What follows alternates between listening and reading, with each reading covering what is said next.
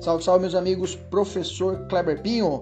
Vamos falar a respeito da autonomia da Defensoria Pública, uma matéria muito importante, tá? Que é cobrada nas provas aí da Defensoria Pública.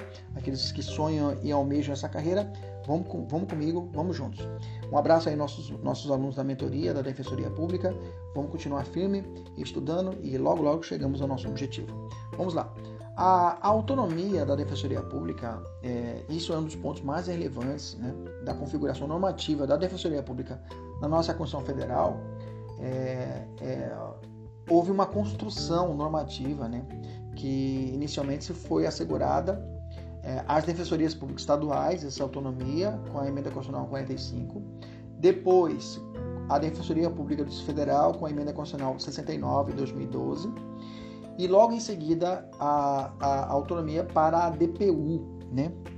Pela emenda constitucional 74 de 2013. Então tem que gravar 45 2004, 6972 e 74 2013, tá? Houve essa sequência, tá? É importante você gravar essa sequência para você é, ser, na sua dissertativa você narrar essa sequência lógica quando você estiver falando de autonomia e autonomia é um ponto muito importante. O reconhecimento da autonomia da Defensoria Pública conta com o apoio, inclusive, da OEA, né, que por mais de uma vez recomendou aos Estados-membros que assegurassem a ideia funcional dos defensores públicos e a autonomia da funcional da Defensoria Pública, tá? Resolução dos, é, a 2928-2018 é a mais recente, tá? Dá uma olhada a respeito disso, tá? Aqui no nosso material tem um link que você clica e já terá diretamente acesso aí a essa resolução. É, vamos falar primeiro então algumas autonomias. Vamos, vamos perpassar pelas autonomias. Frente aos três poderes, autonomia legislativa, todas elas. Vamos lá. Primeira autonomia é, deferida é, à Defensoria Pública estabelece um realinhamento. Vamos falar sobre a, a, vamos, vamos de novo. A, a autonomia frente aos três poderes, tá? Em outras aulas aqui nós já falamos anteriormente, nós falamos que a Defensoria Pública ela é um extra poder, né? Ela não está vinculada a nenhum dos poderes constituídos, né? Então nesse sentido, na medida que cria a, a Constituição de 88, né? Ela criou duas instituições públicas singulares, que é o Ministério Público e a Defensoria Pública, no âmbito do nosso, no âmbito do nosso sistema de justiça e de modo inovador, né? Dissociadas desse guarda-chuva institucional dos três poderes, a autonomia constitucional assegura ao Ministério Público, né, foi assegurar ao Ministério Público em 88 e, e recentemente a Defensoria Pública. Como falei para vocês, na emenda constitucional 45, depois na emenda constitucional 69 e depois na emenda constitucional 74, né? E nesse caso, até então chegamos então a defensoria veio depois com essa autonomia. Nesse raciocínio, o STF consolidou a jurisprudência no sentido de ser inconstitucional a vinculação da instituição defensoria à Secretaria de Estado, tá? Isso foi estabelecido na DIN 3569, né? E em 2007, né? Julgada pelo ministro, relator ministro Sepúlveda Pertence, né? Na ideia questionava o artigo, um artigo, é, a ação foi, foi proposta pelo Partido Trabalhista Brasileiro, PTB à época, né? No sentido que existia uma norma pernambucana que vinculava a Defensoria Pública do Estado à Secretaria, e nesse caso, o, e, e, e, nesse caso foi julgada inconstitucional essa norma. Mas cabe salientar que tramita, inclusive perante a, ao STF, hoje, né, uma DIN, a de 5.296, é, da autoria da Presidente da República, a respeito do parágrafo 3 do artigo 134 da Constituição Federal, incorporado pela Emenda Constitucional 74 de 2013. Né? Inclusive, a medida cautelar foi indeferida. Eles questionaram medida, foi pleiteada a medida cautelar que foi indeferida por maioria dos ministros. Né? E pelo jeito, os ministros vão julgar o que? Em desfavor da ADIM, vão julgar improcedente a ADIM. Né? Um do, o, o, voto da medida cautelar, que foi indeferida, né? É, que teve como, como ministra relatora Rosa Weber, foi na mes, nesse raciocínio já. No ponto quinto da, da, do acórdão da medida cautelar, foi julgado assim: ao reconhecimento da legitimidade à luz da separação dos poderes, da emenda constitucional assegurando a autonomia funcional e administrativa da Defensoria Pública da União, não se desconsidera a natureza das suas atribuições, que não guardam vinculação direta à, essencial, à essência da atividade executiva. Fumus boni iuris, não evidenciado, medida cautelar indeferida. Isso foi em 2016, ainda não foi julgado o, o mérito, mas provavelmente o, o, o Supremo tem, é, tem tido decisões favoráveis nesse sentido de, de, de, proteger essa autonomia da Defensoria Pública, ok? É, tampouco é, há qualquer subordinação, vínculo, vínculo hierárquico institucional do Ministério Público e da Defensoria Pública ao Poder Judiciário, tá? A, o MP e a Defensoria Pública são órgãos. Já foi questionado isso em prova. É órgão. O Ministério Público e a Defensoria Pública são órgãos, tá? Olha só, tanto o MP, lá no caput do artigo 127, como a Defensoria Pública, no caput do artigo 134, tá? É, é bacana quando você estiver fazendo defesa é, das suas das funções institucionais nesses pontos que, que, que, que, coincidem com o Ministério Público, você trazer também o Ministério Público, entendeu? Você também trazer o Ministério Público e, e mencionar, inclusive, que há um déficit a respeito, a, a Defensoria conseguiu a, a, equiparação aos mesmos, é, digamos assim, é, é, posicionamentos do Ministério Público, e, mas existe ainda algumas situações em que, os, é, que são é, mitigados os direitos dos dois, bem mais para a Defensoria e bem menos para o Ministério Público. Mas é importante quando você estiver dissertando, você trazer nessas situações. Por exemplo, eu coloquei junto aqui, mas já vi prova perguntando se a Defensoria Pública isoladamente é órgão. Eu coloquei os dois já para você treinar. Você pode mencionar assim, ó, tanto o Ministério Público no caput do artigo 127, como a Defensoria Pública no caput do 134, são reconhecidos como instituições permanentes. A atribuição é, institucional revela que ambas instituições não são órgãos que é a expressão utilizada no âmbito do regime administrativo, administra, administrativista, como ente geralmente, como ente geralmente subordinado e integrante a algum dos poderes, nem muito menos possuindo personagem jurídica. Então, o, o, órgão tem essa característica, né? um centro de poder, que é vinculado a algum dos poderes jurídicos, alguns dos poderes constituídos. Nesse mesmo raciocínio não ocorre a expressão, é, o mesmo não ocorre com a expressão instituição, porque tanto o MP como a Defensoria Pública são instituições permanentes. Porque a instituição, o termo instituição é dotado de outro regime jurídico, compatível com a ideia de autonomia e independência no âmbito da estrutura organizacional do, do Estado, ok?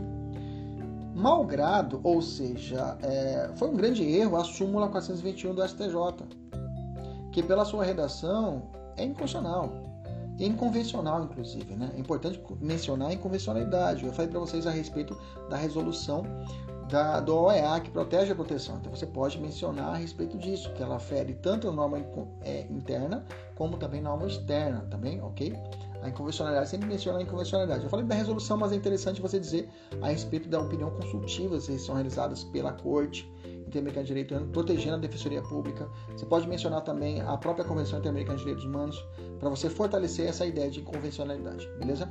Que dá, sentido, é, é, que dá o sentido de pertencimento da Defensoria Pública como um órgão atrelado né, é, a uma pessoa jurídica de direito público. Veja, a súmula fala assim: os honorários advocatícios não são devidos à Defensoria Pública quando ela atua contra a pessoa jurídica direito público a qual pertence. Então é a crítica seria isso, tá? A súmula ela realmente vai contra a ideia de instituição permanente, como eu disse que eu narrei, que é totalmente é, é, é, de que trata, que traz a ideia de independência e autonomia, beleza? Inclusive tem um julgado, né? É, é, uma ADI, né? ADI julgada pelo Supremo, por ministra Carmen Lúcia em 2012, que o trechinho final fala assim: o artigo 132, parágrafo 2 da Constituição da República é a norma de eficácia plena e aplicabilidade imediata. A Defensoria Pública dos Estados tem autonomia funcional e administrativa incabível em relação de subordinação a qualquer secretaria de Estado. Então, não é órgão, é instituição permanente, ok? É, é, é advinda de uma função essencial da justiça. Beleza? Vamos falar agora da autonomia funcional. Falamos da autonomia dos três poderes, vamos falar da autonomia funcional, tá? Cuidado, você não pode confundir autonomia funcional com autonomia, vamos falar legislativa, por exemplo, tá? Qual é a diferença de uma para outra? Vamos trabalhar. A Defensoria Pública na realização dos seus objetivos e no exercício das suas atribuições institucionais, ela é, coloca-se muitas vezes em posição de conflito ou oposição a interesse dos poderes constituídos, E instituições, por exemplo, a OAB, Ministério Público, procuradorias. Então, às vezes, a defensoria compra briga com essa galera. E entes privados, né? De modo que, para bem realizar o seu papel, ela precisa de uma autonomia funcional. Funcional. Ela precisa dessa autonomia ali, essa autonomia para poder trabalhar. Tá? Não confunde aí a autonomia funcional que se prende à instituição da defensoria com independência funcional que se prende ao defensor público, tá?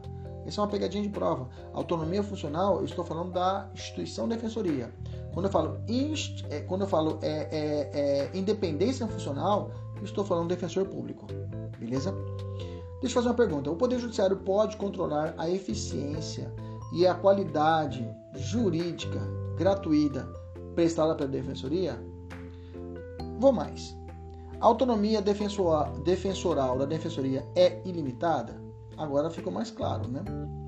Então, o Poder, o poder Judiciário pode controlar a eficiência e a qualidade da assistência, assistência gratuita prestada pela Defensoria? A resposta é sim, gente. Ah, professor, mas você acabou de falar que a Defensoria ela tem autonomia. Tem autonomia. Ela tem autonomia funcional.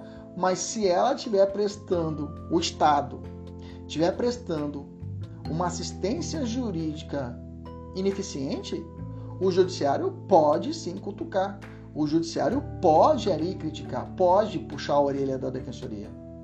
Seria inconcebível para uma instituição como é a Defensoria Pública ter uma autonomia ilimitada. Tá entendendo?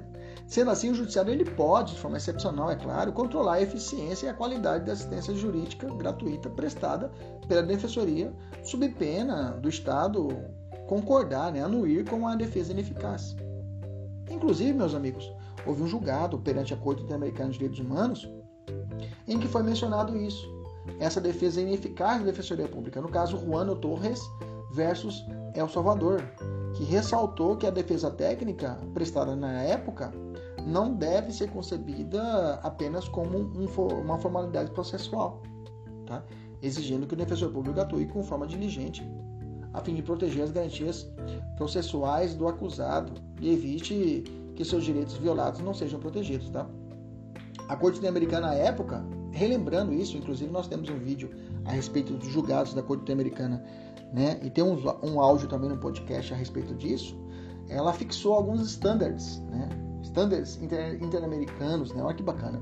Standards interamericanos para uma defesa eficiente, para uma defesa, uma atuação eficiente. Ela falou, por exemplo, ela deu standards, ó, desenvolver atividade probatória mínima, não deixar de apresentar argumentos em favor dos interessados do acusado, não apresentar falta de conhecimento técnico e jurídico do processo penal, não deixar de interpor recursos em detrimento dos direitos do acusado, apresentar fundamentação adequada aos recursos interpostos, não abandonar a defesa. Esses seriam os estándares mínimos, ok? Então a autonomia funcional, funcional de como fazer, como colocar, a sua atuação no dia a dia, ela deve ser respeitada. Vamos falar agora da autonomia administrativa, mas vamos falar autonomia administrativa no nosso próximo podcast. Um abraço, até mais, tchau, tchau.